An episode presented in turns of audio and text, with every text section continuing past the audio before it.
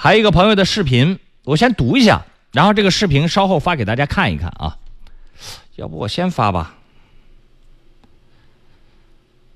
你把他那个文字也发给我，小赵。你把文字也发给我。这个人他报了警了，警察也受理了，但是现在呢，他觉得警察的处理的结果他不满意。嗯，那现在大家可以到智勇在线的，到智勇在线公众微信号啊，智勇在线公众微信号的左下角有个节目直播，呃，节目直播那边还有一个叫。上拉条上有一个叫“智勇微博”，对，到那里面可以看到这个视频。我来读一下啊，现在已经发成功了。大家要记住，每当我说话语无伦次的时候，我肯定在干别的事情。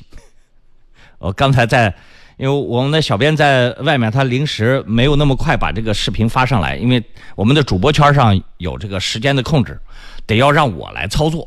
所以我刚才边跟大家说话边把这个视频发上去了啊！这是这个这位车友留言说：“志勇老大，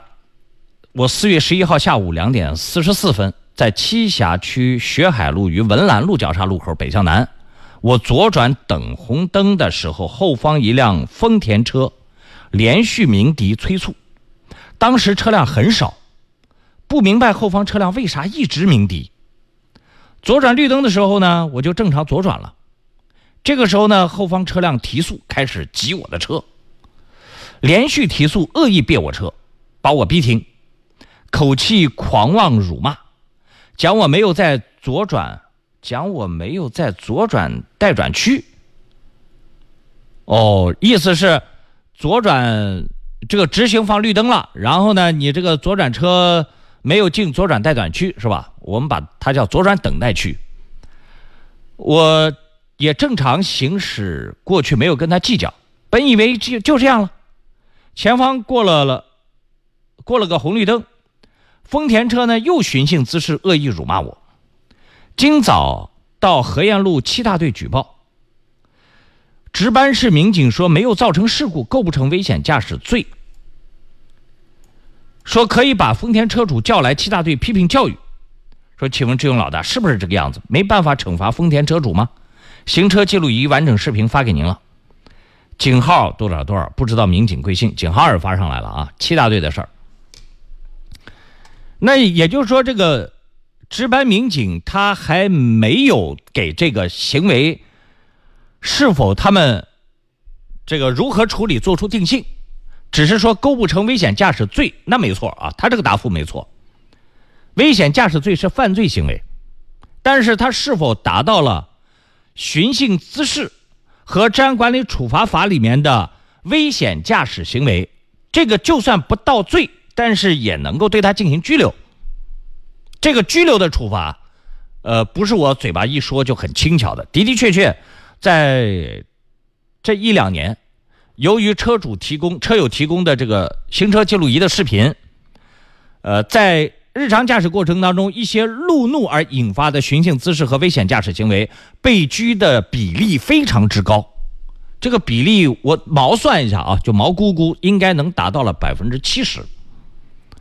也就是说，这类举报案件大概有七成的人都被追究了寻衅滋事的行为，或者说危险驾驶行为，都关了几天。基本上常规是三到五天，啊，呃，百分之三十的举报是我讲的是举报要要要要要想拘留他，要按照寻衅滋事、危险驾驶拘留他的这个情节啊，不是指的交通违法处罚的这个性质，是两码事啊。交通违法违法处罚的，只要违有违法的，基本上都做处罚了。那只有百分之三十的这个路怒的这个举报行为没有被处罚，没有被处罚的原因呢是。他还达不到拘留的条件。那这个人的视频我没看，啊，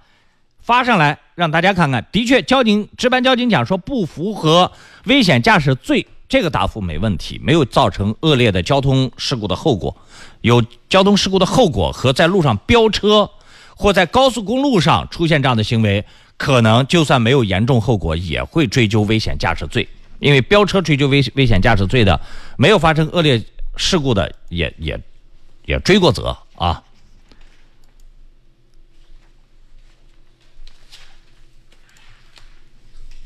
行，这个视频大家看完可以发到智勇在线公众微信号，来跟我讲讲你看完之后觉得这个情节如何，是否需要我们作为媒体这个监督交警七大队，就算打不了罪，呃，是不是要要对这个这个车主要要进行追责，或者是能不能有治安管理处罚法来对待他？继续回到 FM 幺零二点四南京交通台的智勇在线，有好多人看了一下刚才那位车友投诉的这个涉嫌路怒，或者说涉嫌违反治安管理处罚法的那个视频。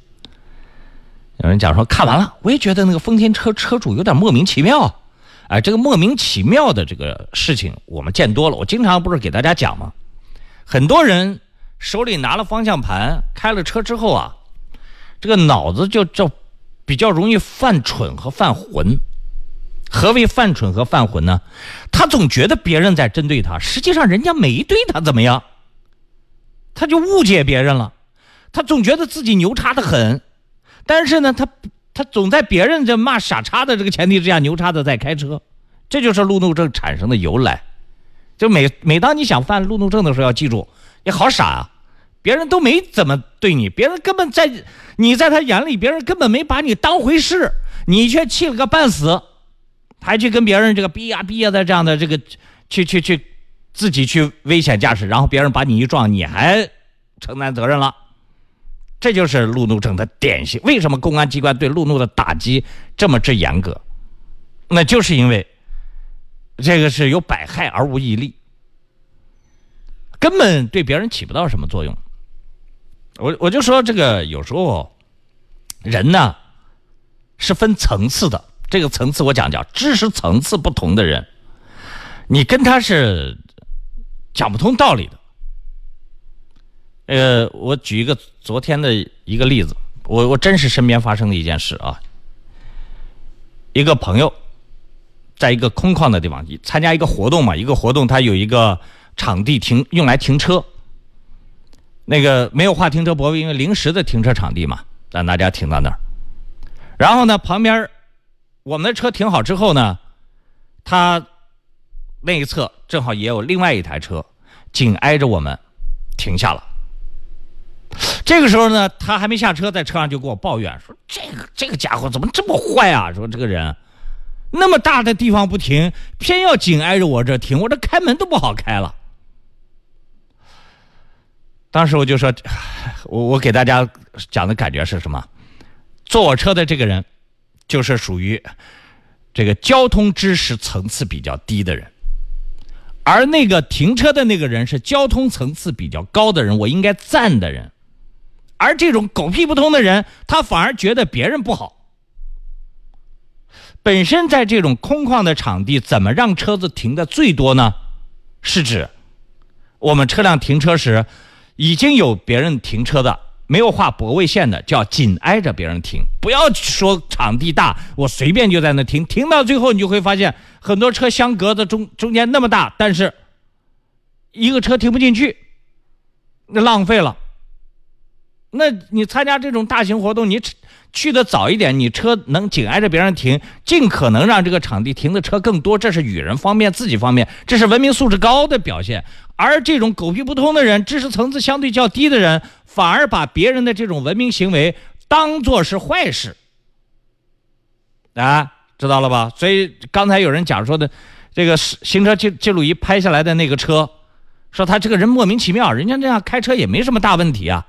他却气了个半死。当然我没有看视频啊，我只是正好有这么一件事给大家想起来，提示一下，千万自己不要做那种。知识层次比较低，被别人心里嘀咕骂的那种人。